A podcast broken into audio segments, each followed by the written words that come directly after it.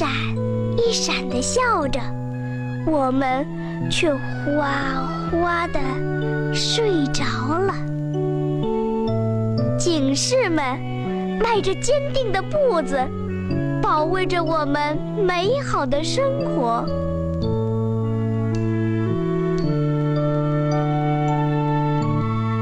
哎，你知道这个领头的是谁吗？啊，他就是大名鼎鼎的黑猫警长。大家好，欢迎收听这期的菠萝油子，我是主播 B B，我是主播大王。今天呢，我们来到了聊国漫的固定环节呀。这周的国漫，其实我们也是思考了很久，哎，选来选去，我也是很意外的，最后我们竟然选择了这一部作品。这一部作品，我不相信有人不知道。说真的，就即便你是一个两千年诞生的同学，我觉得你可能没看过，但你一定不可能没听过《黑猫警长》。哎，黑猫警长鼎鼎有名。所以，《黑猫警长》大王一提到这部动画片，你会对他有什么样的刻板印象呢？我觉得这事儿还挺有意思的。刻板印象很多很多，就是特别是现在网上文章讨论的也有很多。就是重新拿来反复反复说的，是吗？就现在这个阶段，除了我们这种这么无聊的人聊黑猫警长，还有人在聊黑猫警长呢。就说黑猫警长当时的题材多大胆呀，血腥还有暴力，小孩不适合看。中间还有引申到的，就说那个时候的题材多开放呀，而我们现在做的题材，哎，各种幼稚啊，各种怎么样呀，就是踩一捧一呗，拿过去的例子啊。对，咱不管他们，那你呢？我脑子里第一闪现的印象就是大盖帽、会飞的汽艇。还有那首特别熟悉的主题曲，哎，我们开头放的那首歌，嗯，是的。我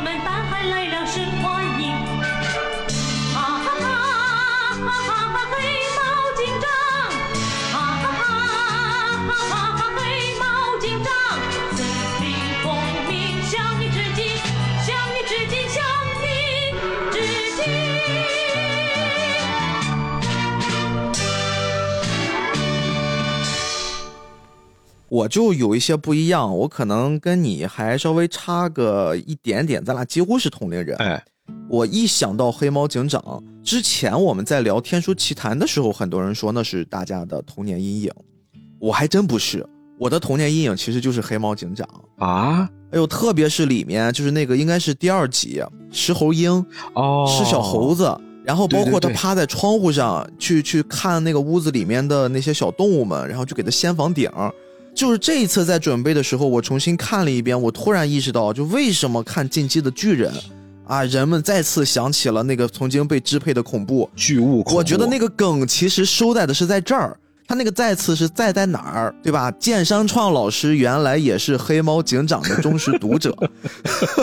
我觉得这个梗收的是在这儿，就人们回想起来的都是我们看了黑猫警长长大之后，你当时害怕过，但是你忘记了。然后你再看《进击的巨人》，突然那五十米的超大巨人从墙爬过来的时候，你其实脑袋里面想到的是曾经你看到一个巨大的披着白色斗篷的鸟把房子顶给掀了，然后看着你，它是一样的那种灵魂恐惧、巨物恐惧。对对对，意外的发现。所以其实提到黑猫警长，给我的第一个感觉就是我会挺害怕的。小时候真的是被吓到过。第二呢，这个事儿也蛮特别的，我总觉得黑猫警长贼长。我觉得好长呀，好多集啊，一搜只有五集。然后我反复的去确认，我说，哎，这真的是我看过的那个黑猫警长吗？我怎么记得我小时候一直跟我妈一到了下午，一边吃着晚饭看黑猫警长的时候，我感觉是过了好长好长的一段时间，怎么最后在网上搜只有五集？所以这个事儿也是属于有点曼德拉效应了。这个事儿说起来其实就是挺有意思的。因为对于咱小时候来说，可能小孩儿也不太记事儿，就特别长特别长，黑猫警长其实是反复放吧，我觉得应该是，也有可能，有可能。就比如说一讲到害怕的地方，我就捂眼了，然后一捂眼我就捂了好多天，就每次看的时候可能都不一样，就觉得这个动画片很长，也说不准。总之呢，就今天我跟大王想跟大家来一起忆一次童年，但是说是忆童年呀，其实今天我们自己在准备这期节目的时候也是惊喜连连。我们没想到的是，黑猫警长原来以成年人的视角，我们长大了之后，借助我们现在对于整个中国的发展，对于那段特殊的时期的历史，以及我们再去看待黑猫警长当时讲述的故事，有了非常非常非常多有意思的发现。今天想跟大家来分享一下。哎，对，说起黑猫警长啊，其实他不得不提到一个人物，就是他背后的导演叫戴铁郎。他呢是一九三零年生人，原籍是广东省惠州市的，但是他出生在新加坡，也就是说他祖籍是广东的。他父亲其实是木刻家戴英浪，小的时候啊从小就受家庭影响。戴铁郎的理想呢，其实是当一名画家。哎呦，也就是说，其实他的家族也是算是艺术世家。哎，对，父亲也是从事相关的这种艺术创作。对，是的，是的。一九四九年新中国成立以后啊，他们全家举家就一起就回国定居了。嗯，回国定居以后，那个时候戴铁郎他得报考大学呀。那个时候就考入了北京电影学校，也就是现在的北京电影学院。哎，这么算的话，他的这个年纪推断一下，应该也属于上美影的早一批的，应该就是万氏兄弟、万老他们后面的那一代人了吧？嗯，我感觉推算下来的话，应该算，有可能再稍微晚一点。应该我估计可能跟什么严定宪老先生呀，就这一波人应该算是同级的。对你提到这个啊，我查到这个资料里还特别有意思。那个时候是北影的美术系动画专业的首批学生，哦呦，第一批，对，第一批。但是你看看他这第一批学生里面都有哪些神人啊？就是他那些同学，你比如说阿达、徐景达，哎，对对对，他的代表作是什么？比如说像那个嗯，画廊一夜，这个可能大家很少听过，但是你比如超级肥皂，三个和尚，三个和尚就最有挑水吃没水吃的故事，对，是的。但是比较可惜的是啊。阿达他一九八七年的时候，因为脑溢血逝世了，他享年只有五十三岁，很可惜，很可惜。对，正值一个导演的一个壮年时期，对，创作巅峰。是的，除了他之外，他的同学还有谁？严定宪。哦，真的有啊，真的有严老呀。是的，是的，是的。严 定宪就是上美影的第二任厂长啊，那对上了，那对上了，那确实这个时间段来说的话，应该算是上美影的二代目了。呃，然后他同学还有呢，还有胡进庆。葫芦娃之父，哦，他最有名的就是葫芦娃了。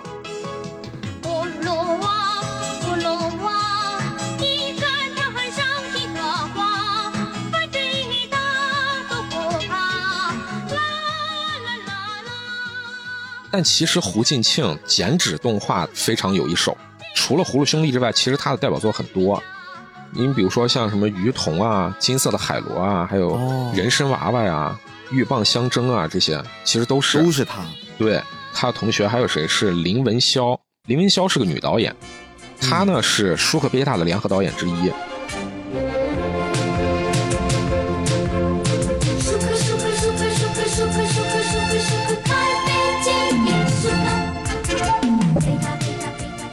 然后这个作品其实未来有机会我们一定会跟大家聊一聊。大家可能有所不知啊，舒克贝塔其实。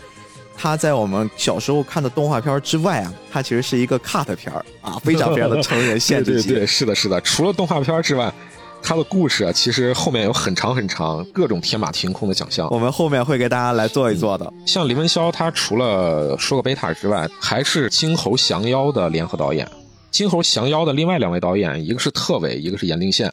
你就感觉哎。他怎么都是联合导演啊？他自己有没有代表作？都是厂长。林文霄的代表作有一个特有名的，就是《小兔子淘淘》系列。小兔淘淘其中里面最知名的就是雪孩子。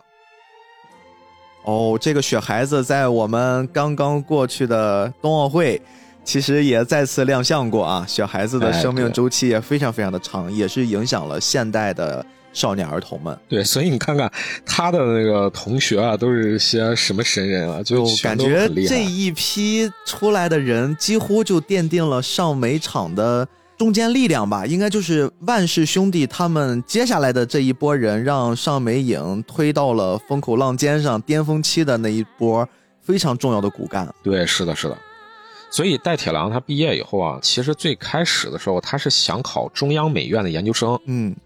但是他这个时候就遇到了一个人，这个人就是改变他一生轨迹的一个人，叫特伟。哦，上一任的上美影厂长，对，他是第一任的上美影厂长，他是一五年生人。嗯，他和戴铁郎年纪其实是差了十来岁的。嗯，但是他们两个就有点像是无话不谈的朋友了。就是虽然呃，年纪差了有一些多，但是两个人关系还挺好。嗯一经那个特委特招啊，他就说那行吧，那就去上美影吧。艺术家的惺惺相惜，哎，他们其实是在四零末的时候，香港组织这个活动叫人间画会，嗯然后他们两个认识的。他进了上美影之后啊，其实最开始是做了很多动画设计的工作。其实这一块儿也是我在了解这次黑猫警长的时候，我会产生一些比较奇怪的感受啊，因为刚才大王也介绍过，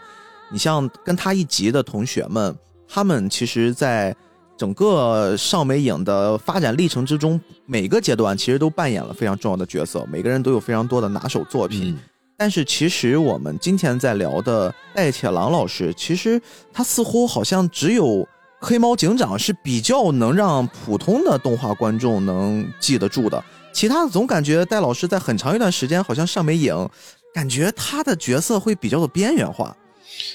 这个啊，其实背后也是有一些故事的。戴铁郎做黑猫警长之前，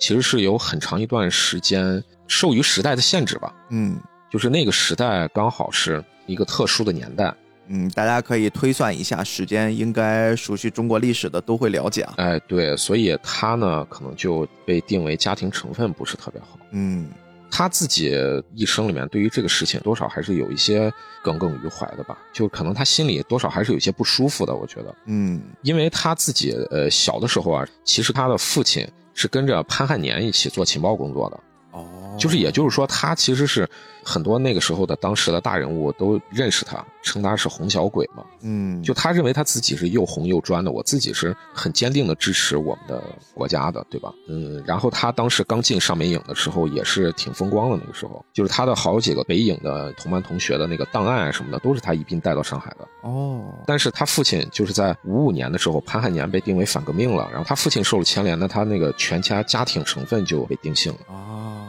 这也是其实他进场很早，但是他正是能指导之前的那段经历，可能都是碍于身份，一直没有太多的太好的机会让他能从里面脱颖而出。对，是的，所以你说现在很多人在回忆我我们当时的各种经典呀、各种作品啊，还有回忆上美影那个时期的多么开放呀、多么怎么的，你说他真正的特别开放吗？其实你也不见得，因为受于时代的限制，你仔细想一想，也有很多我们不知道的各种事情。是这事儿吧，大家也是要把它辩证的来看，因为毕竟作为一个当时直接受国家来影响的一个厂，那他的很多作品其实都属于是国家的项目，所以它难免会出现很多很多跟着国家不同时代发展，然后做的一些相对应的调整的一些事项。这个事儿，我觉得放到历史长河之中也不难理解。对，是的。所以你看，他黑猫警长是什么时候诞生的呢？是一九八四年吧？算这个时间哦，就是潘汉年是一九八二年的时候才得到平反的。哦，也就是说，你看这个时间刚好就接上了。刚好卡上。对，戴铁郎那个时候已经五十二岁了。哎呦，前面的一段美好的青春，那他当时那个阶段都是在做什么呢？他当时那个时候就做了很多的动画设计。呃，咱们现在这个提法啊，就是我现在没有办法非常严谨的说动画设计这个工作到底是一个什么，嗯因为咱现在的提法很多都是跟着西方走的嘛。你比如说美术设计、背景设计、场景设计什么的，这种是归在设计头衔里。对。另外一个呢，就是叫动画师。那动画师的话，其实底下分工就分了，就你比如说有原画师，然后还有加中间章的。原画师就是二维动画，那么我画特别重要的动作，这个是原画师，我把重要的动作卡点的动作画出来。嗯那么中间的那个加的中间章，就你比如说一个动作和一个一个动作中间，我得加十张，我才能把这个动作连起来，叫做中间章。嗯这些都统称叫动画师。但是那个时候咱好像没那个提法。我以前找了一个小蝌蚪找妈妈的这个例子啊，小蝌蚪找妈妈，他的导演其实是特伟，还有特伟导钱家俊，嗯还有唐城，就是他们三个是联合导演。嗯但是除了他之外，你看这个里面动画设计有谁？就有咱们刚才提到的严定宪、徐景达、戴铁郎、林文霄，其实都在里面。哦，也就是说，其实戴老师虽然他自己没有作为一个导演完全全负责项目在早期，但是其实他也参与了很多很多上美影的重要的片子。对对对，是的。小蝌蚪找妈妈应该是属于第一部水墨类的动画，所以说其实它的历史地位也非常重，所以也不难看出，把当时集合上美影所有能打的人全部都给他轰上去，哎确也是看得很重啊，就是这些人能被选中，本身也是代表的对你实力的、对你能力的认可了。对。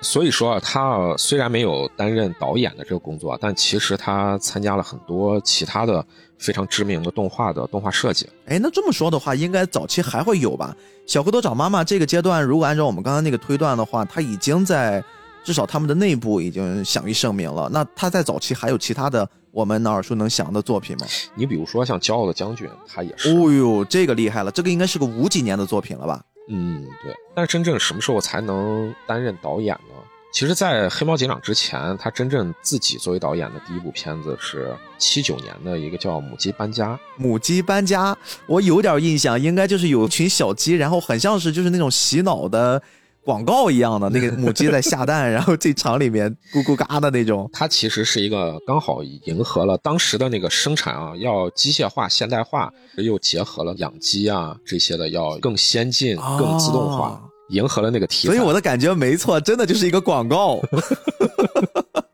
就真的那个，大家如果有时间可以看看，真的就很像是一个广告。就是现在我们比如说五八同城、BOSS 直聘，就全是那种风格的那种。但其实做的很有意思，是是是是，知道的人比较少，因为这个没有那么的知名。嗯这个是七九年，但你再看后面特别有名的，就这个黑猫警长了。啊，所以其实他从真正自己执导第一部作品到后来家喻户晓的《黑猫警长》，中间没间隔多少年。嗯，他从七九到八四，其实这个阶段也已经无限临近自己身份可以浮得上台面了，然后接近五十岁了，人生也已经走了一大半了，然后才开始进入所谓的他自己最向往的那个状态。对，还是挺惋惜的。其实他中间隔了很长的时间。他在这个母鸡搬家之前，我查到的他的第一部导演的作品叫《找小哥哥》，这个我就没看过了，我都。哦，还有一部他是这个是五八年的，找小哥哥这个名字，嗯，放到现在就非常的擦边。这个叫法呃是这样的，但其其实他的那个故事是一个那个很童趣的一个故事。啊，你看这就是吧，我们是一个小短片时代变了，你看同样的这个韵味，到了我们现在这些腐臭的人嘴里面就变得不一样了。所以我们不一样了还是过去的那个 时代，真是很童真、很美好呀。所以咱们现在说回来啊，就说到一九八四年，一九八四年这个时候，严定宪他接任了特委，成为了第二任上美影的厂长。上任之后呢，他就提出了几项改革。那个时候你也能想啊，星光上任三把火吧，其实你也可以往这么想。其中里面有一项，就说要发展系列片儿。这个其实有一个小知识可以科普一下，过去的那种动画短片其实是贴片儿放映的，就是过去那个时候，好些家庭都没有电视嘛，嗯，那个时候的那个电视播放的节目啊什么的也都没有发展起来，所以很多群众啊其实是看电影的，对。一个比较时髦的吧。而且当时我听我妈说，他们小时候都是学校可能会组织看电影对，然后都去举两个手去抢票，甚至可能人特别多，有的时候这个正面去看这个电影，在幕布面前的那个正面已经坐不开了，他们会跑到那个幕布的后面，就是我看的所有的画面都是反的，哦但是也会有很多很多人去看。那个时候真的这是他们少有的几个可以生活娱乐的方式。对，所以那个时候的动画短片啊，其实就相当于是过去的那个新闻贴片一样。过去的电影，它的前面是不放广告的，那个时候它是会贴片放映一些，比如说什么新闻短片呀、新闻短报啊。嗯，那么动画短片其实就是贴片在前面。哎，大家如果这个感兴趣，可以看一看咱们国师拍的《一秒钟》，里哎，面就有类似的。是。在这之前啊，咱那个上美影做的好多那种短片，其实都是贴在电影之前放映的。嗯，但是，一九八四年呢，咱们国家也提出要改革开放了，院线逐渐要转向市场，那你前面就要放广告啊，或者是没有前面的广告的放映呢，它可能就要把放映的排场的场次就要压得很紧，那你前面的这一段时间就被掠去了，可能就要被剪掉。你剪掉的话，短片怎么办呢？那你就不能再搭载短片的形式再播放了，所以你就得另谋出路。那个时候电视慢慢慢慢开始普及了，然后也有了那个电视台的这个概念，所以就说，哎，这个动画片是不是可以把它放在电视台做成系列片儿，这样的话还能有一个长线的一个效应，啊，大家就跟看连续剧一样。线下转线上，这个也是非常非常的有创新性，比较有远见。对嗯，所以那个时候呢，我就觉得啊戴铁郎他做这个黑猫警长，其实也是赶上了一个大时代的这个红利。对，哎，那有一个问题，其实就是我前面提出来的啊，他既然赶上了这么一个时代的红利，而且黑猫警长也确实已经从效果上收到了很多人的欢迎，那为什么他只有五集呢？按理说的话，他这个赶上了这么一个系列，应该是越多越好，至少吧，不应该是五集这么短。特别是第五集，我印象特别深的，还打了四枪，请看下集。对，请看下集，对吧？但是为什么只有五集呢？这里面还有什么别的故事吗？其实这个中间有很多因素。嗯，那个时候，戴铁郎他组织了一帮新人，然后大家花了十个月的时间做了两集动画片儿。全是靠新人画的对，是的。然后，但是他这个内部放映的时候被叫停了，啊。也就是说，场内的内部放映，这个时候我还没放到电视台呢，我还没放到那个那个电影的贴片后面去让大家看呢。懂了，没加龙标啊，被打回来了。其实啊，他这个原因是什么？他说内部放映的时候，他给了理由，说是里面打打杀杀的，不符合传统美学。哦，这个能理解，这个确实是对，就是说里面的科学道理也没什么艺术性。对吧？而且你看现在这些看动画片长大的孩子们，看到这个动画片都惊了，哇！动画片里面的血竟然是红色的，对 血怎么能是红色的呢？对，这个确实是挺大胆的，就是对于当时的那个来看。嗯对于现在我的话，我也是作为一个父亲，我自己也有孩子。其实你让我来说的话，我对于这个也是多多少少有一些保留意见。嗯嗯，就说能不能让孩子看这种直面的这种镜头，就说比如说耳朵直接被打掉了，，对然后直接被剁掉了四肢，里面其实是有这种展现的。中弹呀，呃，对，吃猫鼠，就说吸血呀，或者是什么的，就这种是不是能直面的这么讲？对，我其实自己也是很矛盾的，这在这个上。嗯但是他说的另外一个评价，比如说，呃，不符合传统美学，这个你现在一想的话，就很能理解了，因为当时上明影一贯的那个政策就说是要传统美学嘛，我们自己国家的过去的传统艺术什么的没有融入进去，你这个做的这么时髦，是和之前的那种是不一样的，就区别非常大。哎，还真是我们既定印象里面的上美影作品，其实明显能感觉出有国风感。是，就这个国风感，其实可能会拆分成非常多的元素，比如说中国的这个角色，比如他的衣着、他的形态，中国的创作方式，比如说水墨，比如说这种晕染、留白。但是黑猫警长其实至少在现在再看的话，依然会觉得他是很帅，对，而这种帅，他不是透露出传统的中国人民骨子里的那种老百姓的那种形象，他更贴近于，嗯、我说不好，就是英姿飒爽的那种感觉。对，这个其实就是跟他的美术设计有很大的关系。这个的话，咱可以放在后面聊。好就是美术设计这个上美影呢，它其实分好几派。嗯，他这个评价，当时这个内部放映被叫停的这个评价里还有一个，他说科学道理没什么艺术性。呃，对，就是对于这个黑猫警长，外界其实也有很多批评的。你最终成型 OK 放出来之后，外界那个报纸啊什么的也是有批评的。总结来说，叫做给儿童以荒诞。你这个子弹怎么能转弯呢？就是你你你大哥大那么小，你不符合现实啊！开枪的时候手只要甩动一下，那不就可以拐弯了吗？你没看过那个电影吗？所以那个电影有没有可能也是看了黑猫警长？那个叫什么来着？你知道我说那个哦，电影吗？我知道，我知道，可以甩枪，子弹可以拐弯的那个，好像是一个俄罗斯导演导的《通缉令》吧，好像叫。通缉令啊，对，所以我怀疑通缉令的导演有可能也是黑猫警长，至少是戴老师的忠实观众。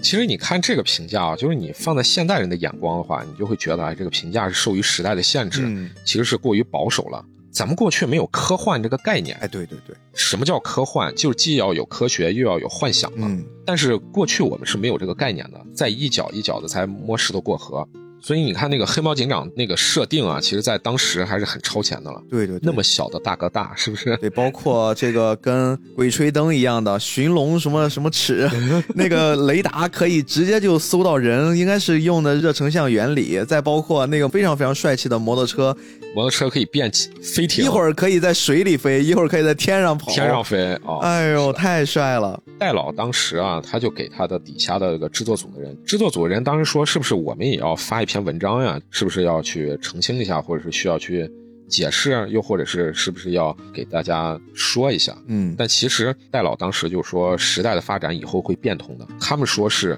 荒诞，但是我觉得不是，我觉得这就是科学。啊，他很相信观众。对，是的。所以啊，咱们说回来啊，最开始的头两集被压下来以后啊，据说有一个传闻，一年半以后，北京总局的一个领导看了，哎，觉得不错，这个厂里面最后才放行的。哦，也就是说，他其实真正我们即便后面看到的只有五集的黑猫警长，也是有这么一段机缘巧合，走了运气，才能让我们多看了这么几集。不然的话，可能连这五集都看不了。对，花了十个月的时间赶制的这两集啊，一经面试，小朋友试看以后反响特别好。哦呦，那个时候也没有做任何的宣传，对这事儿其实特好理解，因为我们大家都是作为那个年代小朋友，我们在接触黑猫警长，确实就是即便害怕。对吧？即便觉得这个作品怎么跟我们平时看的其他的动画片都不一样，但是它就是有一种魔力，可以吸引你看下去。这个角色又是一只猫，不是一个人，而且还帅帅气气的，对吧？当时我们还甚至对自己的这个颜色识别产生了怀疑。哎，不是黑猫警长吗？这怎么这个猫的颜色是个 是个以这么大片白为主？哎，以导致了后面我们真正接受了黑猫警长的设定，再到后面出的新的系列新版黑猫警长的一个纯黑色的猫，我们看着我操什么玩意儿？脑袋上贴个月亮，直接变包拯了。所以这个咱说了这个呃黑猫警长这个设计啊什么的，其实也是特有意思的。对对对，前两集播出反响特别好以后，那就加紧在制作，制作了三集。但加紧制作其实什么时候播出的？是一九八七年播出的，也就是说他那三集一年一集，我、做了这么久，对，做了很久。一年一集这个概念几乎等同于现在的熊大熊二了，对吧？他们也是每年过年的时候会有这么一个大电影，一年一部，跟大家约定一样。但是我们只是举这么一个例子，其实能反面的想象到戴老师当年跟他的团队小伙伴们一起在创作，中间应该也经历了不少困难事儿。包括刚才大王其实还提了一嘴啊，我是发现了有一个小线索。上美厂当时其实是已经很成熟了，已经有非常非常多优秀的动画工作者、动画从业者了。但是他当时选择创作《黑猫警长》的时候，他的同事们是一波新人，嗯，是的，是因为当时他这个项目也是在场内受到了一些阻止、一些阻碍吗？呃，现在就是确切的这个不太好说，但是当时对于戴老他的这个黑猫警长，其实不是说进行的那么顺利的。他启用新人，你比如说当时黑猫警长的那个制片叫印西庸，嗯，在当时他只有二十八岁，哎呦，非常年轻。对，场内当时就有很多声音啊，哎呀，小印啊，他是不是太年轻了一点啊？担任制片不行吧？能 hold 得住吗？哦，是，啊，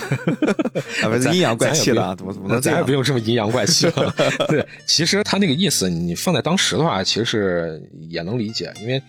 在这种得论资排辈的体制下嘛，是不是可以啊？但是当年戴老他自己就觉得，他自己年轻的时候有很多的这种抱负啊什么的，是没有办法能施展的。自己嗯作为年轻人，自己有一些想法或者怎么的，也没有办法完全的实现。那么他就觉得启用年轻人会得到很多新鲜的血液和想法。感同身受了。对，哎，再有一个，因为我过去曾经在公司带创业性的部门的时候，我其实可能突然会理解到戴老还会有一层苦衷是，他做的这个项目，我们从现在来看，可能这个是一个比较传统的，也是一个动画片儿，但是你在那个年代，刚才你也介绍过很多，《黑猫警长》其实是一个整体很新颖的作品，是的，不管是它的结构、它的设计，以及它真正想表达的一些内核，都非常的新。而这个作为一个创新的项目，其实如果有一些，嗯，做行活的或者行业内的这些老油子们一起来做，可能也会出来另一种形态，可能也会很好。但是它一定不如找上一波年轻的人，大家放手一搏的那个状态。因为我过去其实，在做这个新部门的时候，我后来也是跟他选的是差不多的。与其从已有的这些同事里面东拼西凑啊，觉得你能，觉得你可以，然后凑出一个小部门，就不如完全大胆的去招一些新人，然后让新人带着他们对于这份工作刚刚接触的热情，然后以及那种还不是很受行业局数约束的想象力，很有可能会把这个事儿给做成。所以我觉得也有一定程度是这个方面的原因。嗯，戴老其实他自己在那个采访里面，他也有说过，过去的做的给小孩子看的动画片，其实咱们新中国成立以后，一直到八十年代，一直给定了个性吧，等于说，嗯，就说动画片儿，或者是那个时候的叫法叫美术片，对，就是美术片给孩子看的，给儿童看的。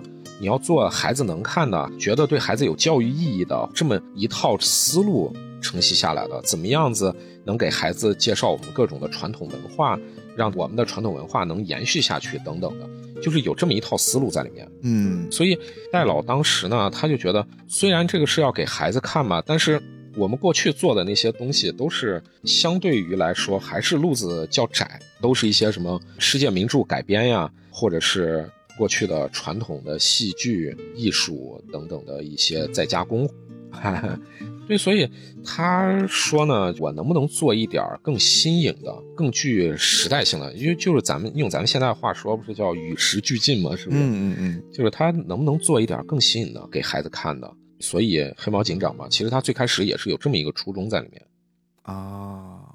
有可能，有可能，对，所以说，黑猫警长啊，当时这么受小朋友的欢迎，其实跟戴老当时的那个思路是很有关系的，紧跟时代步伐吧，中间又加了很多科幻的元素。就咱们现在看是科幻，当时看就是很超前的一些从来没看过的东西。对，说这个这么受欢迎，但是最后为什么只做了五集不做了呢？其实中间除了戴老他本身自身的这个在上美场的这个特殊原因，然后另外一个就是我前面提到的这个印西庸，年轻的制片人，对他说这个片子这么红，老百姓那么认可，但是他从来没拿过什么奖。哎，是啊，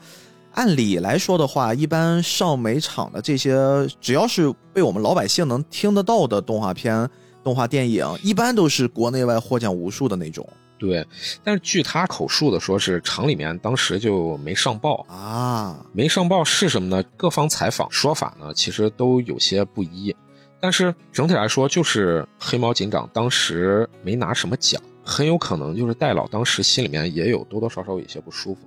哦，这个可能还会有一些内部的问题啊。对，就是对于老一辈的人人来说，他这个不像咱们现在啊，没拿上什么奖，这有什么所谓的？我只要受欢迎，大家喜欢，我能出名就行，然后能给我赚来钱就可以。但是对于老一辈的人来说，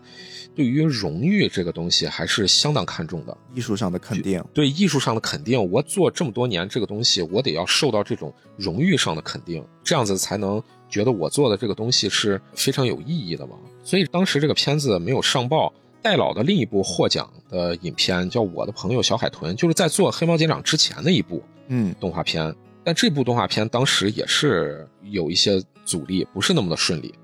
但是这部动画片制作出来以后，阴差阳错之下误记，然后才得到的。啊，得到的一个叫意大利的国际儿童和青年电影节总统银质奖章。这还是阴差阳错才得了一奖。对，但是这个各方说法就不太一样了，因为各个地方的采访，这个是印西庸这边说的。哦，那对于当时的是盐定县呃煤影厂的第二任厂长，他当时的解释呢，就说每年只有七百分钟的固定配额，因为煤影厂是国营厂嘛。对，我这个是有固定配额的，然后煤影厂有近三十位导演，然后新毕业的不少年轻人当时又被分到了厂里面，那我们都得安排工作。对于那个时代的人的那个意识来说，个人要为集体，有的时候要付出牺牲，就可能是会有这种各种各样的问题。哦，这个也就是属于江湖流传了，对大家选择性的当成是一个奇谈录来听听就好。对对，我们也都是搜集了非常非常多的信息，后来给大家做了一个汇总的报告啊。嗯，背后有一个事件啊，我觉得这个是嗯多少是会有影响的一个事件。戴铁郎当时做这个黑猫警长，其实是有原作的，它是有文字原作。对，这事儿我是确实听过，而且我印象中小时候在姥姥家的那一摊小人书里面，好像我看过这本书。它是一个小小的，然后当时里面的页儿都发黄了。我印象中小时候是看过文字，但是那个时候因为不太识字，嗯嗯，所以基本上翻一翻，然后当知道有一动画片儿，就全都看动画片儿去了。啊，它确实是有一本原著小说的。对，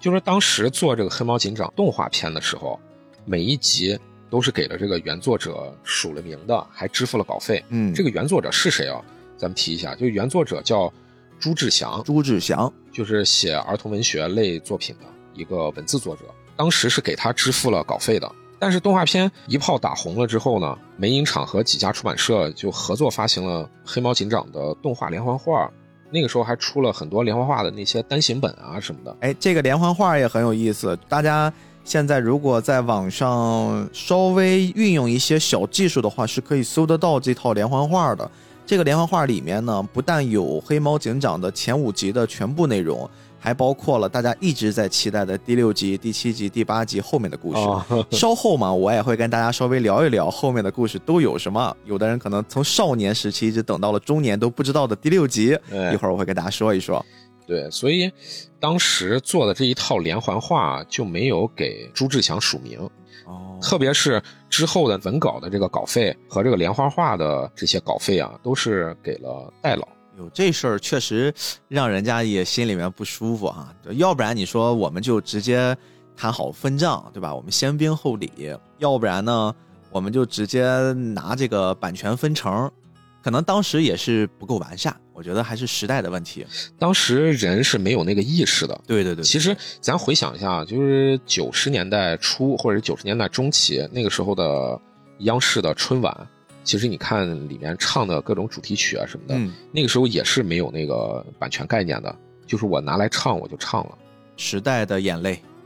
你算这个时间，他是一九八七年六月下旬的时候，朱志祥就向法院提起了诉讼。哦，还都打官司了。对，都是侵犯了他的版权和署名权。之后是经过调解啊，他是经过调解，最后由戴铁郎赔付了朱志祥的稿费，然后朱志祥就撤哎呦，诉了。这戴老又还摊上了这么一事儿，本身创作就挺坎坷的，好不容易做了一个受大家欢迎的作品之后呢，内部还出现了一些版权纠纷，太不容易了。对，就是说原作者朱志祥七十岁的时候，他当时接受《新民晚报》的采访啊，他当时就说：“我当年啊，其实实际上写了一百多个黑猫警长的故事，总篇幅哎呦，这么多！对，有总篇幅有三十多万字，但是最终虽然自己啊赢得了官司，但是剩下的故事就再也没有机会走上荧幕了。他是属于一个儿童文学的科普类作家，是吧？哎，对，是，所以其实很有可能我们最早看到的长篇系列《十万个为什么》类型的动画片，不是蓝猫淘气，不是海尔兄弟，有可能是黑猫警长系列。其实《黑猫警长》里面就有挺多的，虽然只有五集，其实它里面有挺多的科普知识。对对对对对，没错。这个《黑猫警长》动画片儿当时就说这个没机会再拍了嘛。据一些小道消息了，戴老当时可能已经准备着手写的《黑猫警长》的剧本啊，还有人物形象设定啊什么的，最后因为诉讼的关系啊，最后把这些稿子全都给撕掉了。啊，我觉得啊，如果说这个消息是属实的，对于戴老来说，可能他心里面应该多少也是有一些不太舒服的，可能有点受侮辱了，或者是有点委屈。我觉得，啊因为人当时是没有那个版权什么的这种意识的，是对于这个作品是付出了很多心力的，特别是后面的故事的改编等等。这个，其实大家可能带入去感受的那个视角会稍微有那么一些别扭，因为我们现代的人，大家都是会形成了一套版权意识了。对，是的我，们很难理解在没有版权意识的那个氛围里面，突然天上降下来了这么一件算是节外生枝的事儿。对，大家要想想，这个是四十年前的事情没。错，这个其实我们现在也可以逐渐的，好像会把那个第五集后面的这个后续的问题有了这么一些眉目了。而且，其实在我这次的整个了解这个故事的过程之中，我会发现有非常非常多的版本。刚才大王也说过，最早期是有一个小说版，是的，这个是朱老他最开始先写的，然后后来呢又被戴老用动画的方式，几乎是颠覆式的创作，有了我们喜欢的五集动画片儿。五集动画片儿之后呢，我们还能看到有漫画啊，当时应该叫连环画，会画了非常非常多的系列啊。这个系列在网上大家也是可以找到，应该是有七本儿，嗯，然后每一本都是一些小故事，而我们这五集其实是第一本的三分之二的篇幅。再往后，其实我还搜到了一个很有趣的，我们刚才提的原本的《黑猫警长》小说版之父朱志祥老师，他将《黑猫警长》整个这个 IP 还给独家授权给了一个创作者，叫杨鹏和苑博，他们一起呢又联合写了一套新《黑猫警长》的小说故事。这个其实也还蛮有意思的，包括形象，其实有那么一些跟我们小时候看的黑猫警长有一些转变，但是你明显能看出还是运用了戴老当时给黑猫警长设计的那套形象，就是一个不是完全体的黑猫，加上上面有一个比较偏德系军装的帽子，还是那套形象，包括白鸽侦探都是在的，它是放到了这个系列的封面儿。然后再包括我们绝大多数八零末九零初的孩子们看的那个五集《黑猫警长》之后，其实还在电视上播放过一套新的《黑猫警长》动画。哦，对，这个我看过，这个我看过。这个《黑猫警长》的动画应该是分几个系列，第一季好像是十二集，每一集是个单元小剧，那个的科普性会更强了。它跟前面我们看上美场的那一版就完全不一样，这版好像是央视投资的。哦，这一版它应该是央视制作的。非常的离谱啊！它这个形象是黑猫警长，整个换了一套通红通红的中国红的外套，然后呢，整个通体透黑啊，就是真的是一只黑猫，对对对反正就看起来有那么一些不适。我觉得这个形象设计跟之前的那个这么不一样，这么颠覆啊，可能多少应该跟那个时候已经开始有版权意识或者怎么的是有关没系的。错没错，因为它不是尚美影制作的。嗯，再加上其实吧，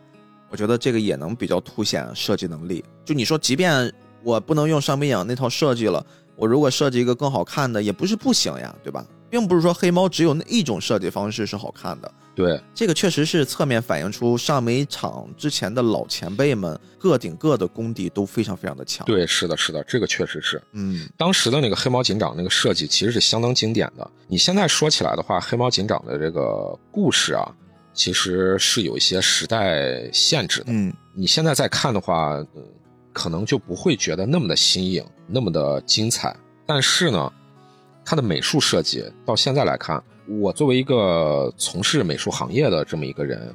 还是觉得相当厉害的。是，说到这个设计上，咱们大概提一嘴。尚明影当时的那个美术设计，应该我自己分类的啊，就是属于我自己个人分类。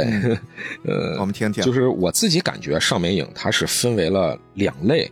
一类是中国传统美术或传统艺术分类，嗯这个东西就是咱们当时说的，呃，很多鼎鼎有名的，比如说什么大闹天宫啊，什么金猴降妖啊，呃，是还有哪吒闹海啊，等等等等这种的，鱼童啊，还有一些剪纸定格动画啊等等的，这种都是属于这个分类里的。嗯然后我还觉得就是另外一种分类是属于借鉴了或者是参考了当时的先进的儿童美术转化出的一套。这种呢，就是黑猫警长就是里面的一个代表。然后传统美术和现代美术相互融合的，比如说像那个葫芦兄弟，它就是哦，对对对，就感觉它既有中国的元素，但是又感觉会有那么一些时尚感，就是比较容易让小朋友快速喜欢它、接纳它。对现代美术这个发展到另一个方向的，我就觉得是三个和尚啊、嗯，还有什么魔方大厦呀什么的，这种是一种代表。没头脑不高兴。哎，对对对，它是完全的是用那种几何体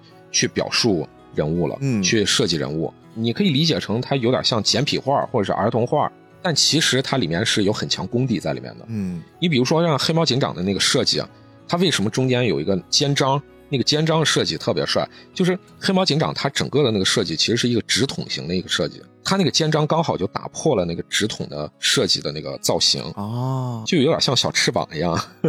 特别的帅气。哦，而且为什么这个黑猫警长它不是纯黑的？其实从它的帽子到脸的上半边，到嘴，然后到上衣，到裤子，到靴子，其实它是有一个明暗明暗的那种对比在里面的。哦，你这么一说还真是，就整个感觉是有层次感的。对，而且他拿的这个明暗对比，他的裤子虽然不是白颜色的，但是它是一个浅灰色，嗯所以它整个的颜色就是一个黑白黑白黑白的对比。但你说为什么黑猫警长用这种设计呢？先把这个黑猫警长的形象定下来，它周围的那些小猫几乎通体都是浅色设计，对，不管是他的那个白猫班长啊，还有他周围的那个一些战士，对吧？就是他警察战士，对跟他一起巡逻的，然后还有什么白鸽侦探，还有背景的一些设计，其实都是为了凸显这个黑猫警长的深色。嗯嗯而且想一想，那个时候人在电视上看，很多人家里面不一定有彩色电视机。对，那个年代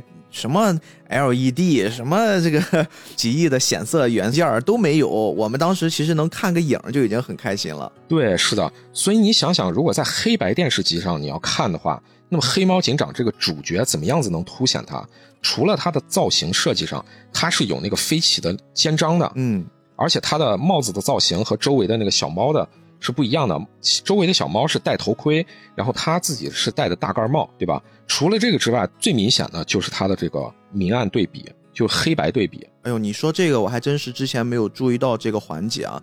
当时那个年代，其实很多家庭里面是有电视，但未必是有彩色电视。那黑白电视里面也要让他们能照顾这一类人的体验，这也是花了心思、用心在里面做内容了。对，我觉得这个肯定是花了心思的，可能不一定刻意说我为了黑白电视而去做这个角色设计，但是在做这个角色设计的时候，他肯定是参考了两个方面。嗯，颜色的对比啊，其实是有撞色这种对比的。就说撞色对比最明显的就是红绿对比。嗯，东北大袄，对，这个要是放在彩色的环境下，你这个视觉冲击力是会非常强的。没错。但是如果把它放在黑白的环境下，那么它就会缺少一种对比，这种对比叫做灰度对比。嗯，比如说你看的那个画儿，当你把所有的全部转成黑白的之后，你怎么样子能提高画的冲击力？这个咱们就说一个题外话，就是黑白漫画和彩色漫画，其实它也有这种最本质的一区别。黑白漫画怎么样子提高它的冲击力？有的时候就要用这种黑色的阴影和白色的留白的色块之间来进行这种补充和对比。那么转到这个黑猫警长上，如果你把它当做黑白电视来看，你在黑白电视的情况下，你不可能看到这种颜色上的这种撞色对比了。那么你能看到的是什么？就是黑色和白色之间。如果你黑色和白色反差越大，你对视觉的冲击力就会越强。哦，是所以当时做这套设计的时候，肯定是有这个考虑的。我甚至还听过一个传说，当时戴老会特别特别重视小朋友们看这个黑猫警长那种体验感，他就会拿着自己精心设计的黑猫警长的形象，去到很多很多的小学门口，嗯给这些同学们看，啊说：“哎，你们喜不喜欢我设计的这个黑猫的形象呀？”小朋友们都会一致的说：“我很喜欢。”他当然做了很多很多次的调整和改变，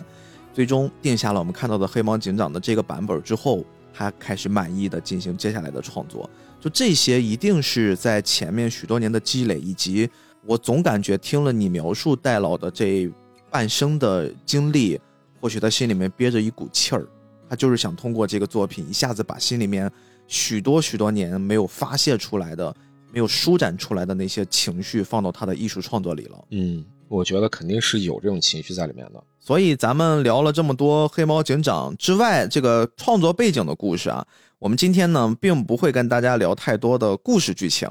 但是我还是想借助一点点时间呀，帮大家把这个死去的记忆该复活了，对吧？黑猫警长的那五集都是什么？大家还记得吗？大王还记得吗？我们稍微来捋一捋啊。哎，咱不从第一集开始说，咱先说一个大的框架。其实你很明显的能感觉出，他应该做了是一个长线的准备，因为他设计了一个不是在一集里面就结束的反派。对，用我们现在比较流行的话来说的话，其实他在里面设计了一个高启强，设计了一个安心，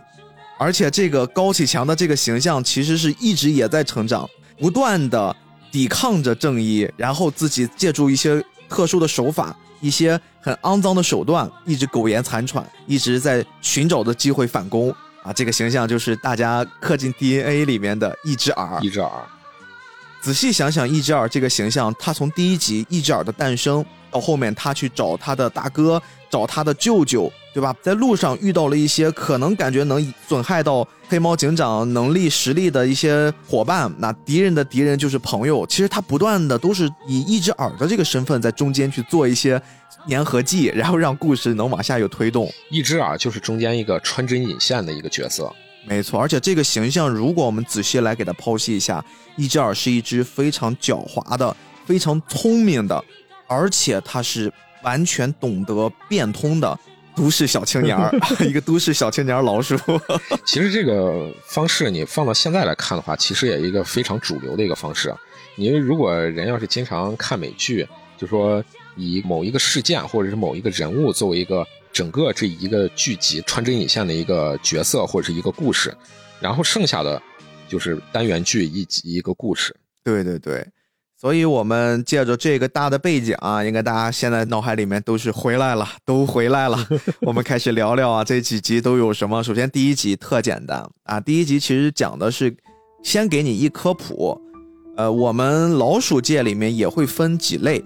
一类呢，就是以一只耳为首的，带着他的小弟们啊，有组织有规模，一看就跟有帮派一样，偷人家的粮食的，这个叫搬仓鼠。嗯，对，搬仓鼠、但是故事一上来，他先给你设计了一个善良的，很像老鼠一样的徐青，徐青啊，这个是一个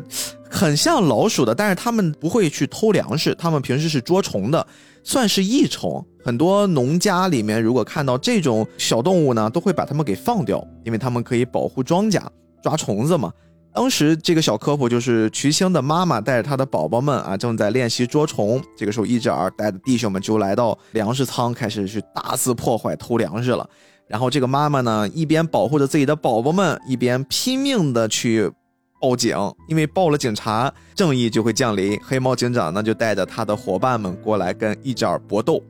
第一集其实讲的就是介绍了一下一只耳有多么的坏，黑猫警长有多么的牛逼。正邪对立，对，包括这个一只耳，他们也有自己的一个大的黑帮团体，黑帮团体和黑帮基地，把黑猫警长引到他们的基地里面，还设了陷阱。哎黑猫警长呢，也展示出自己的这个异于常人之处啊，力大无穷，用猫的特有的生气炸毛的方式，徒手将这个铁笼给撕开了。了。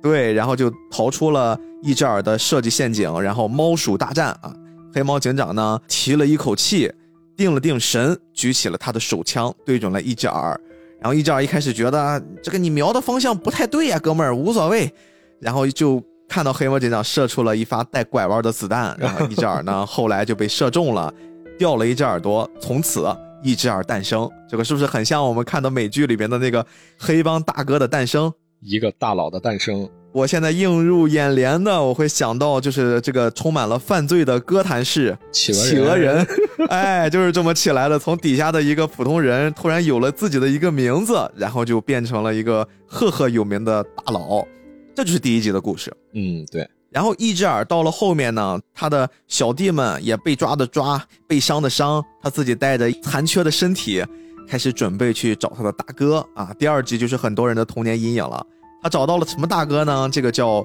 石猴鹰。一开始这个石猴鹰呢没有露出真面目，他是披着一个白色的床单子，跟个幽灵似的，但是他的体格子非常大。这个石猴鹰呢，平时就喜欢没事儿去森林里面去捉小动物啊，什么小狗、小猫、小兔子、小蛤蟆，反正就是这些可可爱的小动物呢。大家本身晚上都是要甜甜美美的做梦睡觉的，石猴鹰突然就去了，给人把房子掀了，给人把家也拆了，然后抓了一些小动物啊，背着一个大布袋就飞回了自己的老巢。嗯，黑猫警长这个时候发现，哎呦，我的保护的居民们现在遇到了问题，当然他就要挺身而出。哎，第二季他其实派的是很重要的一个伙伴，是白鸽侦探，派着他说你先去勘测一下，因为这个鹰就我们需要有这个比较有适合空中侦察能力的。队员前去解决这个问题，就把人白鸽侦探派去了。当然，这儿其实是有一个值得吐槽的点哈。后面我们知道，白鸽侦探是在这场事故之中牺牲了的，但是小说和漫画版里面，其实白鸽侦探还是活着的。只不过呢，在动画的应该是第五集，黑猫警长又找了一个有空中作战能力，而且战斗力明显更强的那个老鹰侦探。哎，你说到这里的话，我不知道是不是因为我小时候的记忆和这个现在的不一样，还是说他重新配音了，还是怎么的？就是我昨天重新看的时候，说白鸽侦探他是倒地了嘛，嗯对吧？但是他没有一个定性，就是说白鸽侦探死了，啊他他是把白鸽侦探扶起来以后，然后说快快去抢救，对对对对对有这么一句话这个这个情节就没了，他就下线了，就再也没有白鸽侦探了。对对对对，哎，也有可能，也有可能就是人家可能救过来了，对吧？然后只不过要受了重伤，要去养一养。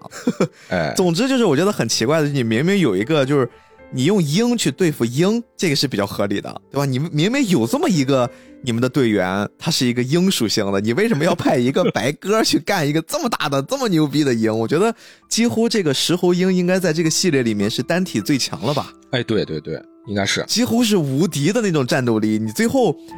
他吃了生吃小猴子，造成那种恐惧的心理阴影。黑猫警长也派了他的队员们，用了各种方式给他从背后袭击，用铁链子去锁住他都没有用还防弹，啊，还防弹，手枪也打不了他。最后用的办法直接都上重武了，把？把直升飞机军团给叫来了。是然后用直升飞机的螺旋桨，先是把他的那个伪装给卸掉，然后把他的毛给削了，变成一只秃子，然后就没有办法飞行，就生生的给逮住了。哎呀，你看这个故事也告诉我们呀，现在我们都能接受我变秃了也变强了，但是在我们中国老传统老艺术家们的创作里面，你秃了就是不行，对吧？你还是得保质你的羽翼是丰盈的，你才有战斗力。说到这个设计啊，其实我就觉得呃有一个挺有意思的事儿，当然纯属我自己的猜测。嗯，就是这个石猴鹰当时设计的时候，为什么最开始的时候是一面口袋？就它整个身上套了是一个白色的布嘛，对，呃，给自己蒙面了。我觉得首先第一个，它这个设计肯定是要增加神秘感，就说他自己没有露出他的本来面目。第二个呢，多多少少肯定是有这个对于动画制作的考虑的。你知道二维动画的制作绘画和那种用三维建模整个在呃电脑里面搭场景什么的，这种是完全两套思路。二维的当然就是得一张一张画了，特别是那个时候又没有电脑制作，所以你都全都是在那种赛璐璐片上画。嗯，赛璐璐片就是一种透明的塑料片儿，然后塑料片上会打孔，会有一种专门的一种标尺，然后你把打好的这些孔呢，全部扣在这个标尺里面，每一张赛璐璐片就会对齐，然后你画的那个前景的人物就是在这个赛璐璐片上画。你要想啊，二维动画每多画一笔，你多画十张就得多画十笔。工作量成倍的增加。对，是的，所以他肯定是有这种多方面的考虑的。嗯，而且做的巧妙的地方就是，我既能省一些工作量上的这种繁琐的考虑，还能把这个情节合理的安排上，对的，对的，这个是最棒的。而且那种神秘感、压迫感依然还存在。是的，哎，很聪明，确实是当时老前辈们真是花了心思了。嗯，我们继续来往下说啊，这个第三集，哎，好，第三集呢，大家现在跟着我的思路回顾一下啊。第三集其实没有一只耳太多的登场，但是一只耳呢，他在逃亡的路上遇到了几个也算是身体比他大数倍的大佬，他们分别是大象、河马和野猪。这三个动物呢，在这一集的科普里面，其实主要讲的是这些动物它们是需要吃红土，通过红土里面获取自己身体所需的一些营养物质。但是呢，它们又不会自己去开垦一些红土。人家这个森林小动物，因为前段时间被这个石猴鹰给毁掉了，所以小动物们大家互相帮助，帮着一小猴把家重新给盖起来。嗯，人家就花了钱了，可能也花了精力了，对吧？人家把红土弄得规规矩矩的、板板正正的，理了一小院儿。然后呢，到了晚上，怎么就有几个身形巨大的怪物就来搞破坏？但是也不吃人，就是把他们家的院子给毁掉了。后来啊，报警，黑猫警长一查才发现是大象、河马跟野猪啊，他们直接就想来不劳而获，去偷人家家的现成红土搭的院子墙，直接就生啃，然后呢展开了一番搏斗啊。这些动物为什么把它们仨并列在一起呢？都是属于这种体格子比较大的陆地生物啊，所以黑猫警长呢也展示出他和他的队员们。在逮捕凶犯的过程之中的那些坚毅啊，有时候也挺不容易的。几个人围堵一个逃犯啊，力大无穷，战斗力还很强。但是最终呢，邪恶战胜不了正义，就把吃红土的小偷这个案子给解决了。嗯，这个案子其实是比较的轻松一点儿，就是没有感觉是正邪对立那么的强烈。但是到了这个第四集，逐渐的就开始有一些调性上的改变了。第四集应该也是很多很多人印象比较深刻的一集。也是最颠覆的一集。对，很多小朋友除了第二集的这个童年阴影，可能在第四集里面也会有啊。或许我觉得九零这一代人，大家有这种恐婚啊，现在不都说九零这代恐婚很厉害吗？我现在仔细想想，有可能也是黑猫警长这一集给大家造成的啊。标题叫“吃丈夫的螳螂”，我小时候其实现在想想，学会的一个知识就是，螳螂如果想要生宝宝啊，母螳螂就得把公螳螂给吃掉获取营养物质，也是从黑猫警长这一集给学习的。这个当时讲的就是，也是在森林这个大世界里面，突然来了一些蝗虫的攻击，这些蝗虫当然是害虫了。然后我们的螳螂是益虫，它们经常会挡在蝗虫袭击之前，然后跟他们战斗啊。螳螂也是有组织的一个群居动物吧。然后有这个公螳螂、母螳螂，大家众志成城，带领其他的小伙伴们跟蝗虫发生着非常非常激烈的战斗。嗯，战斗过程之中呢，一只普普通通的，应该是属于这个呃工人阶级的公螳螂，然后呢保护了一下，一看就是很漂亮的、哎很小姐范儿的、很勇猛的螳螂姑娘，然后两个人从此一见钟情。坠入爱河。小动物们呢，就为他们举办了一个盛大的婚礼，而且他们两个这个搞对象的过程还很有意思啊。其实我也是长大之后再看这个桥段，我觉得真的是好可爱呀、这个公螳螂会弹吉他。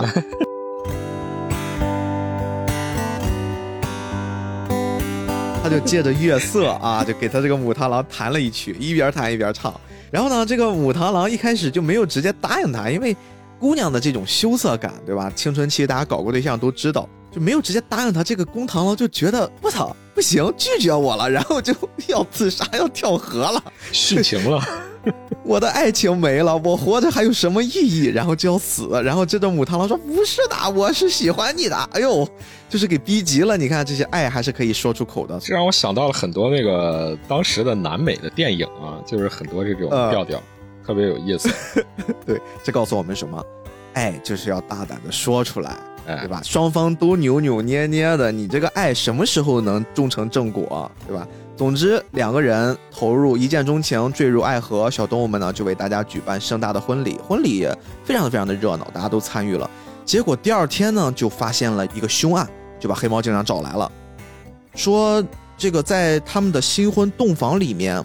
公螳螂消失了，并且残缺不全的尸体出现在了他们的洞房旁边。黑猫警长这个时候就把残缺的尸体带回去化验，嗯，拿放大镜一看，发现这个尸体的边缘怎么是锯齿状？哎，真的是那种惨案或者凶杀案吧？可能会找到一个很明显的这个凶器攻击过后的伤口，但是这个一看是被人啃食过的，而且这个啃食的这个形状也不太正常。然后呢，就把我没记错，应该是海豚博士给叫来了，科学家。然后科学家就给出了小朋友们一些解释，也给了黑猫警长一个解释啊，说这个螳螂呢，如果要繁殖下一代的话，那母螳螂就要把公螳螂吃了，因为所有的他们的螳螂爷爷奶奶、螳螂爸爸妈妈，大家都是这个样子。哎呀，公螳螂非常的惨，就是我爱你，为了我们能有一个完整的家庭，所以我就要做出牺牲，献出我的生命。你看，献出心脏，是吧？又是跟《进击的巨人》可能又是有一些方面是抄袭我们。我今天就要开始黑剑人创了。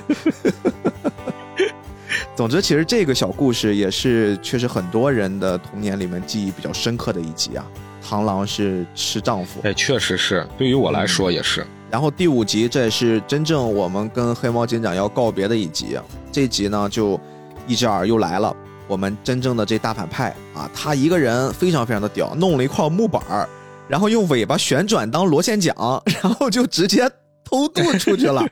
他从这个森林大陆上来到了非洲，哇，这个就非常的厉害。然后来到了非洲呢，他却要找他的舅舅，因为他的舅舅。也应该是地域不同，孕育出来的物种不一样，也是老鼠系的。但是呢，人这个老鼠跟一只耳他们就明显不一样，体格子大了很多啊，而且这个老鼠叫做吃猫鼠。哎呦，你听这名字就感觉比较有针对性。一出场就特别霸道，对对对对对，上来就是扛着一个猫蹄子，猫爪子，哇，一看就是出去猫爪子，狩猎过了，扛着猫爪子当战利品，给人一种非常非常强大的感觉。然后一只耳就跟他说啊，舅舅呀，我太惨了，我被一群猫给揍了，然后你给我报仇啊。然后他舅舅在一点三言两语之下就行吧，我给你出口恶气，反正我们干个猫，这不是轻轻松松嘛，就开始了最终的猫鼠大战。这个吃猫鼠其实他们的攻击方式还挺有意思，他们并不是直接上去硬刚，就一开始我觉得你这大体格子对吧，上去跟人拼个力量，就互相扇巴掌，谁坚持不住了谁就输，不是的，它是从尾巴上可以去放出这个毒气，嗯先去有这个催眠作用。最开始他先没有跟黑猫警长正面刚，他是先准备啊去调查一下黑猫警长他们的档案，所以来到了这个档案室。然后白猫班长是在这儿先做了第一关的看守，他是誓死不从。然后呢，一只耳的舅舅就从尾巴上释放了毒气，白猫班长给迷晕了，然后才开始把他吊起来，吸干了他的血。现在想想多残忍！哎呀，真是死的非常的壮烈。非常非常壮烈，而且还给留了字条啊，就是很嚣张呀，要跟黑猫警长就说：“我来了，我要告诉你这个事儿是谁干的，不要去做那些什么投机倒把的，就是小打小闹的事儿，我就是跟你要正面宣战。”黑猫警长看到自己的好朋友牺牲了，自己的战友牺牲，非常非常的痛苦。但是呢，他自己似乎也从白猫班长的牺牲里面，好像是获取了一些克制吃猫鼠的办法。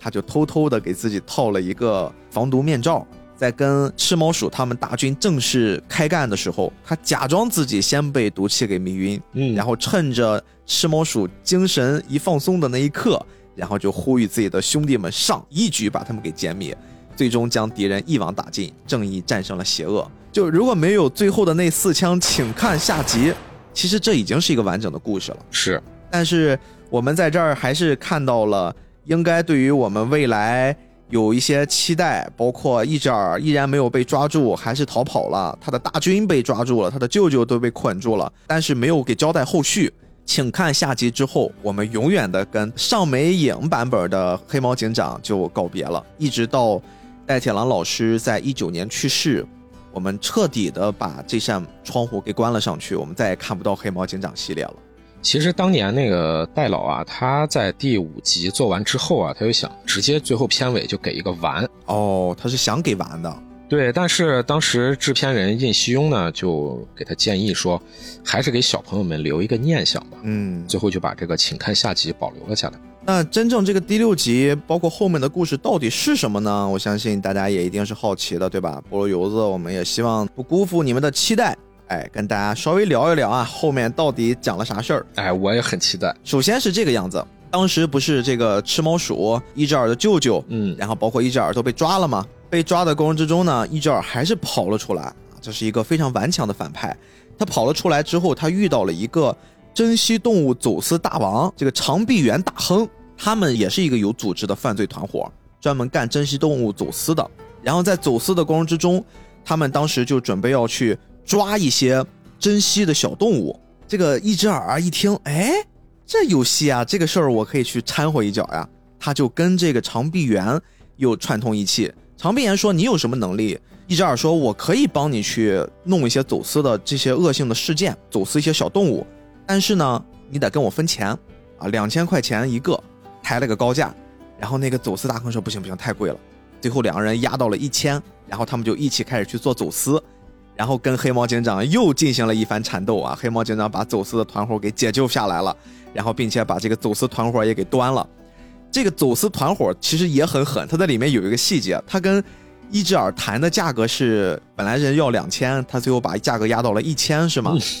但是真正他走私团伙，他走私一只小动物其实可以收三万，哇，这就可以告诉我们，你看这个走私的暴力性多么的强。这集应该就是，如果第六集的故事就是接的这个，后面还有他走私黑猫警长是怎么抓到他的呢？也非常有趣。他们最后从陆地上到了海上去逃跑，然后黑猫警长呢开了一个鲨鱼号缉私快艇给抓住了。一开始就你感觉海上出现了一个巨大的鲨鱼，一直在抓长臂猿。后来黑猫警长从鲨鱼里面站了出来，说：“站住，我要抓住你！”然后就把走私犯给抓住了，非常非常有意思。这个想象真的是很天马行空啊！而且听这个故事啊，它有一部分的那个设定和情节，应该是用在了《黑猫警长》之后的一个电影版里，叫《翡翠之星》。哎，对对，这个也是本来如果时间充裕的话，也想给大家聊一聊。但是我们先跟大家说一下正常的漫画小人书版本，后面还有几个有意思的故事。嗯我快速的说一下啊，走私完了之后，刚才我们说这个一卷还是在跑的。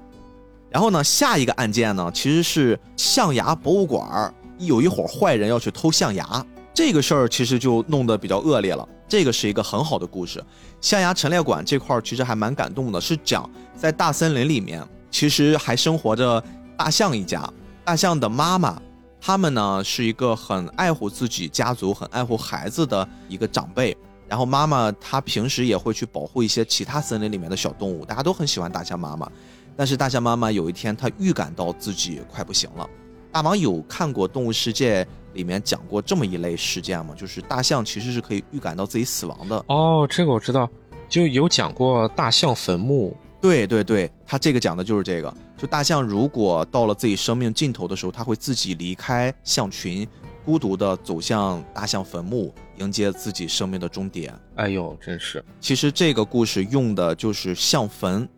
这个小篇章。大象妈妈也是一开始一直身体很健康，保护大家，但是她有一天感觉自己身体很微弱了，她就离开了自己的孩子，就强撑着最后一口气，走向了大象最后都会到的那个地方，被他们称为叫象坟。但是路上呢，也遇到了一只耳，遇到了一些坏人。这些坏人看到大象的牙齿很值钱，希望能拦住它。本身这个大象身体已经很弱了，他们就趁机想把大象的牙齿给夺下来。然后这个时候呢，小象因为爱妈妈，就一直跟着妈妈，跟到了他们发生搏斗的那个地方，把坏人都给赶跑。然后呢，保护着妈妈，但是妈妈最终还是没有来到象坟那儿。他们最后就很可惜的，就是妈妈沿途的那个过程之中死掉了，然后他的牙齿最后就被放到了象牙博物馆，然后这个象牙博物馆里面陈列了非常非常多大象家族的牙齿，因为这个更像是他们的图腾，或者说这是他们的一个祖籍，会把大家呃曾经生活过的痕迹都留在这儿。这个地方也被坏人盯上了，黑猫警长就来这个地方跟坏人展开搏斗，然后去保护象牙博物馆儿，哎呀，真的是不做人啊！很精彩，啊，不过他们也确实不是人。很精彩的故事，对吧？嗯，是然后还有一个小故事啊，这个再往后我再讲一个小故事，大家再听一听后面到底有多精彩。一只耳的侄子登场了，一只耳是有个小侄儿的，就你看他的家族其实很大啊。他这个侄子登场呢，其实这个故事讲的是关于印度鸟他们会扑火自杀，哦他，讲了这样的一个科普故事，也是印度鸟跟自己的孩子交代了后事，说：“哎呀，孩子，我爱你，但是我要为了你们的健康，我要去许愿，我要为你们祈祷。”他们祈祷的方式就是冲着火扑过去，然后牺牲自己的生命。这个过程之中呢，黑猫警长他们就是一些小动物们就要去拯救他们，说：“哎呀，这个做法其实是不对的，不能用这种方式。”其实也是算是打破封建迷信吧。可能是宣扬这种精神。然后黑猫警长就带着小动物们来去扑火，去救印度鸟。但是这些印度鸟其实已经在有一些进到火焰里面了，有的是受了重伤，有的可能已经被烧死了。然后大家就开始鼓动去营救。黑猫警长就很主动呀，我说我要给你们献血，啊然后去救你们的生命。但是因为黑猫警长是猫，印度鸟是鸟，他们两个动物之间的血不共通，所以呢，大家就想了个办法，鼓动了一下整个森林里面所有的鸟类，大家就纷纷的去献血，拯救了他们的生命。然后拯救生命的过程之中，大家就产生了这种非常非常和睦的关系，然后保护了大家。其实你听这个故事啊，就是从最开始咱们看的动画到这个连环画的故事，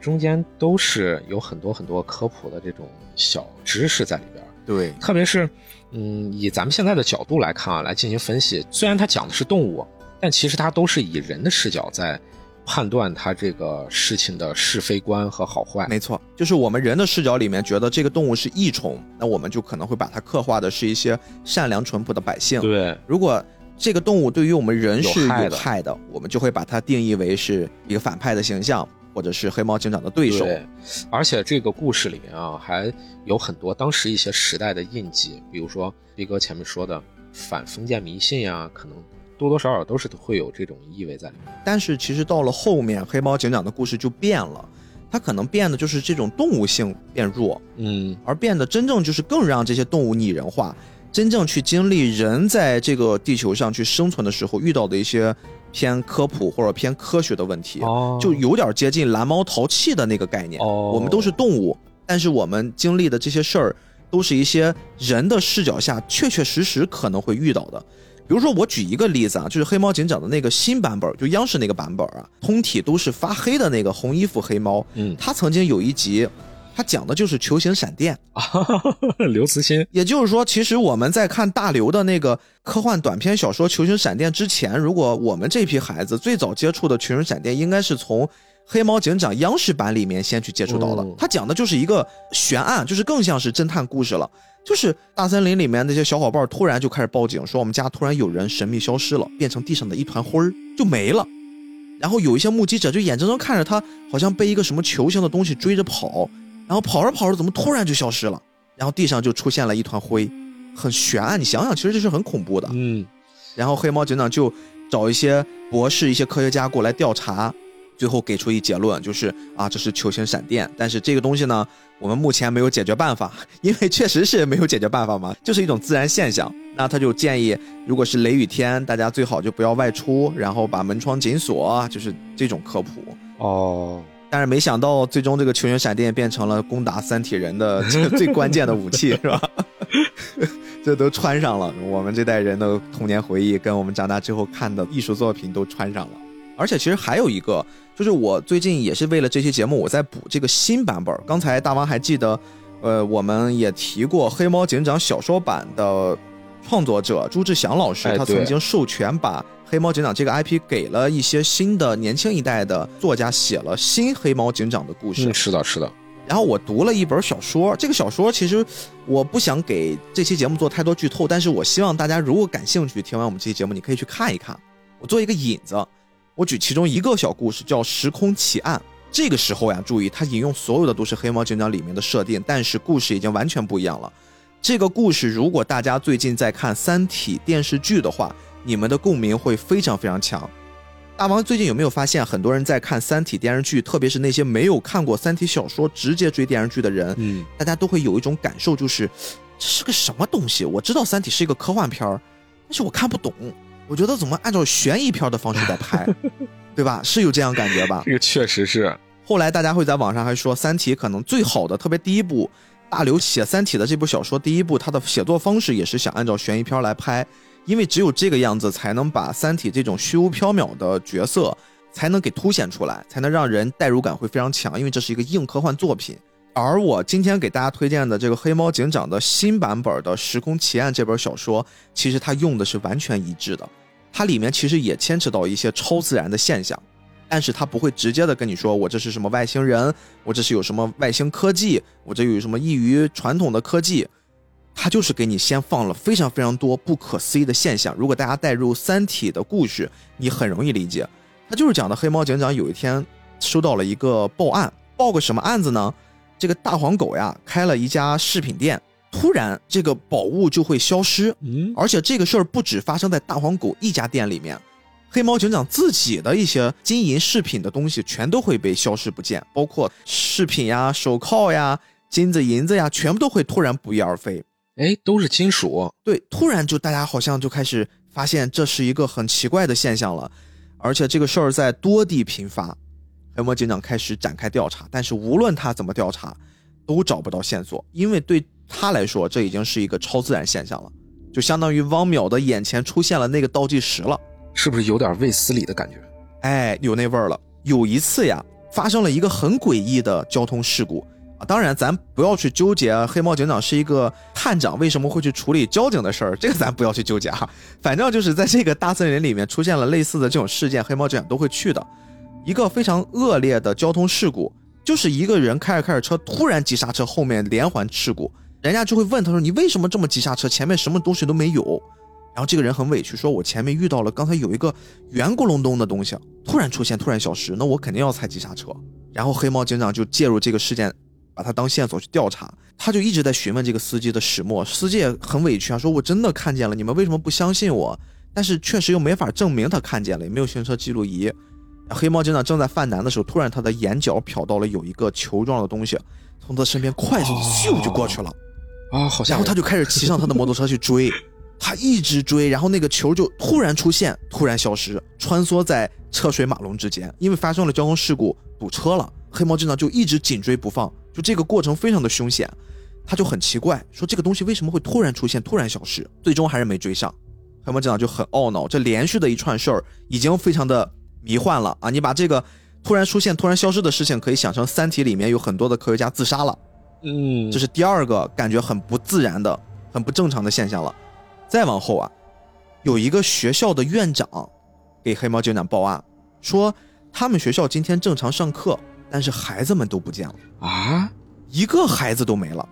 家长也急疯了，说我们孩子今天都出门了，而且今天也确实上课时间，不是放假，小朋友们都来了。说如果你说有绑架案或者怎么着，孩子们可能会丢一两个，那我们可以具体去搜查。但是所有的孩子都不见了，哎呀，不行不行，我代入了代入了。哎，怎么回事身为事？父亲的我真的是很着急对吧？。黑猫警长开始就又开始侦查了。这个时候呢，第一个小同学来了，背着个小书包来，来了之后，大家一看，我靠，来学生了，就把他围住，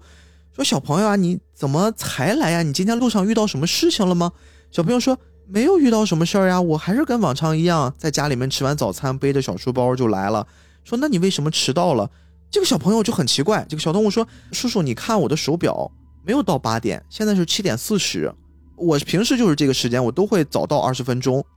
但是黑猫警长他们那边的时间不一样，他们那边已经就是上午九十点钟了，已经过了很久了，孩子很久都没来了。他们就觉得这怎么可能呢？这难道孩子们都是把时间看错了吗？然后这个时候陆续的时空穿越，孩子们都来了，都来了之后，他们就又问了几个孩子，说：“哎，就小狗、小猫、小蛤蟆、小兔子，你们现在是几点呀？”他们都说现在是七点四十一、四十二，我们现在都是正常的来上课呀。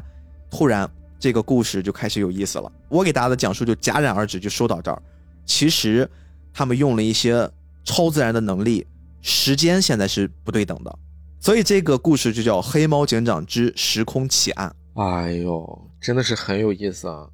对吧？这个就是后面的黑猫警长系列。我一听这个就联想到当时有很多，我不知道这本小说是什么时候写的，在两千年初、九十年代末，有那么好些年，有那种什么太空热，对对对呃外星人热，还有一些时空穿越，科幻已经得到了很大的启蒙。再也不是说像之前说什么不符合科学依据等等之类的。所以说时代在变化，黑猫警长这个系列，其实我们能通过它的一个又一个的小故事看出，借助这个 IP，黑猫警长本身其实也在发生着非常非常大的变化。当然呀，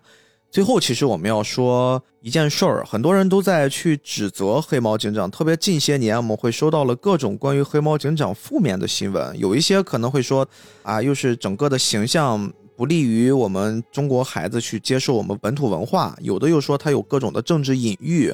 啊，有的又去贬低黑猫警长整个的这个创作可能是歪屁股。我们其实今天做这期节目有很多很多的方面，我们是希望把我们眼中，我们是也算是跟动画关联性比较强的这么一类人，在我们的视野里面去看待我们童年最喜欢的作品之一，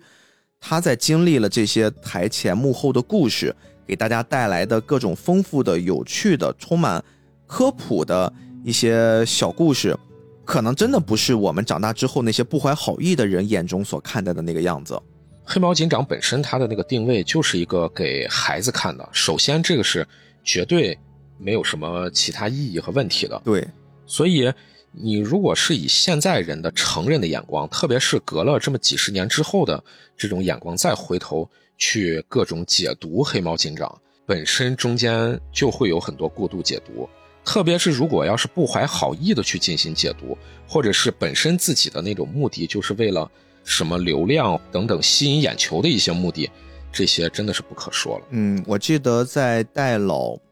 临终之前有一段采访，他到那个阶段，他的心一直紧系着他自己创作的这一些可可爱的形象、这些角色。他一直认为黑猫警长是他创作生涯里面的一个里程碑，是他的骄傲。他会自己花钱去收集黑猫警长的摩托车那些手办，虽然后来被邻居家的孩子给弄坏了，他自己会特别的爱惜黑猫警长的那些形象、那些手稿，甚至他一直都会对黑猫警长这个系列能不能继续做，一直在坚持着。他的一生经历了很多很多的不公，到了最后从美影厂退休了，其实还一直在进行关于少年儿童的动画创作，接一些活儿去为动画这个事业，再用自己的能力为这个事业去添一把火、助一把力。我觉得像这样的一位老人，在他整个经历的这一生的坎坷曲折之下，依然能保持这样的乐观、正派、一身正气、积极向上、昂扬的力量。我觉得这些东西是值得我们学习的。任何以贬低的方式去诋毁我们的这一代老艺术家的行为的这些人，我觉得都是非常可恶的。真的应该去好好的去思考一下，到底问题出在了哪儿？是你们眼中所看到的那些扭曲的东西，你们相信是真相，还是说这些老艺术家们用他们毕生所创造出来的文化、一些艺术作品，影响了一代又一代人，让他们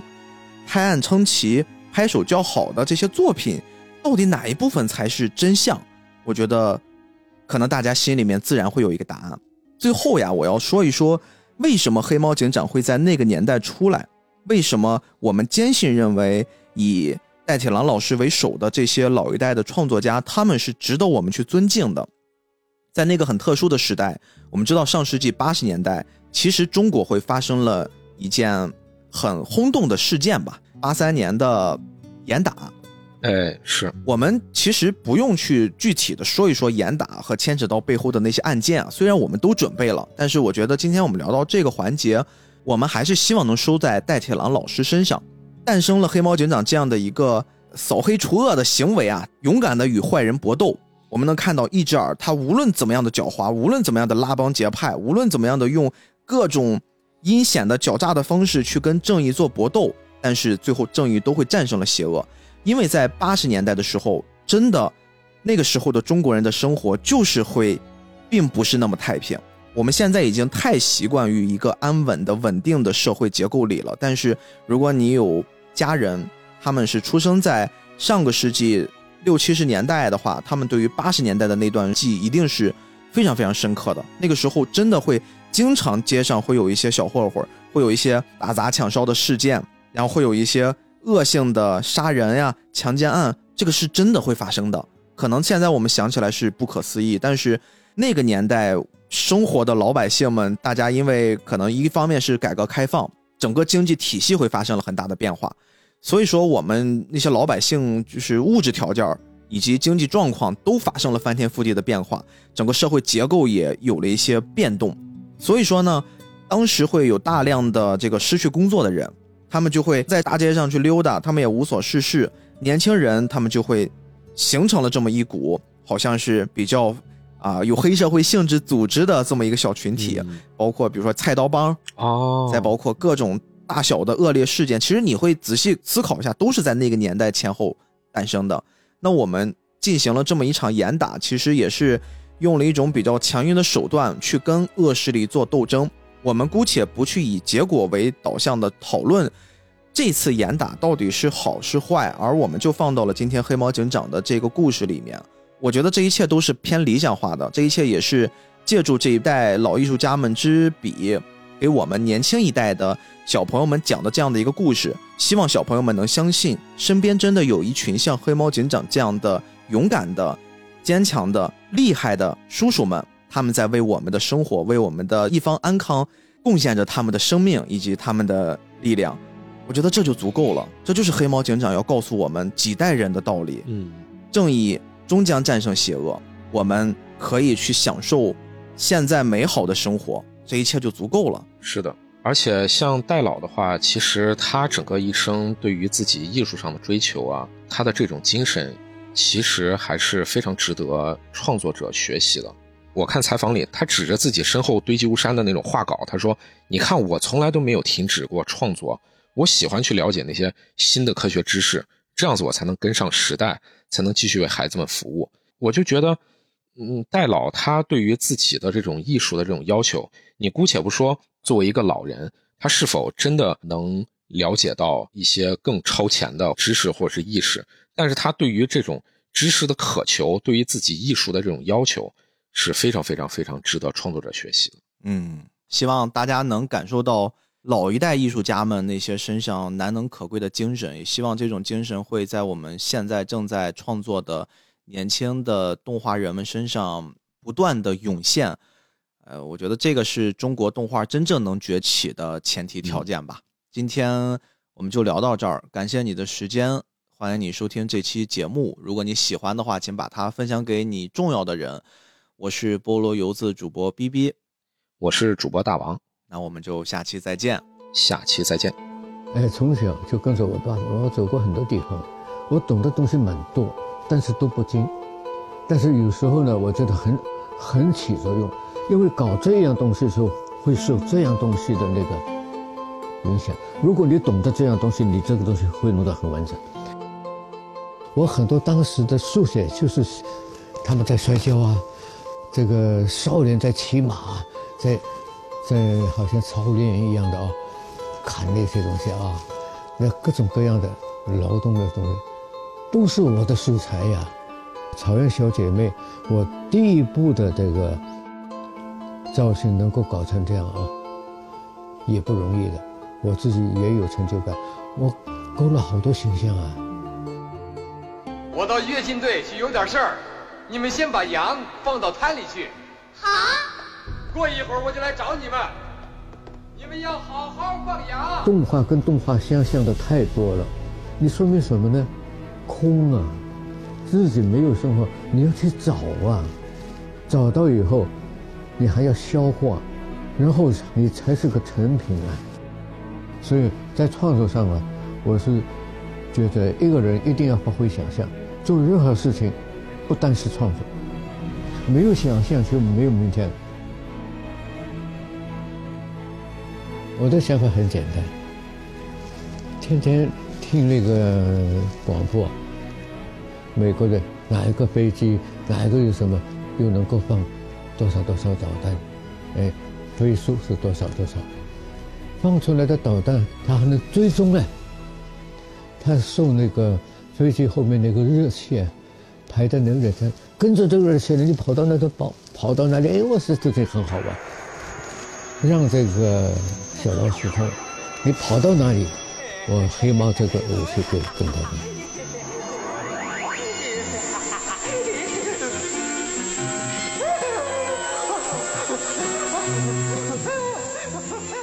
大家喜欢的还是这一些能够由人的头脑幻想出来的东西。要想到嘛，一定要要用心啊，愿意开拓。想象和原创，因为你跟着人家，远远跟不上，他的感情你怎么去跟啊？创作是是一种感感情啊，不是一个，呃，单纯装配任务啊。你没有想象，也就可以说没有艺术，没有美术片。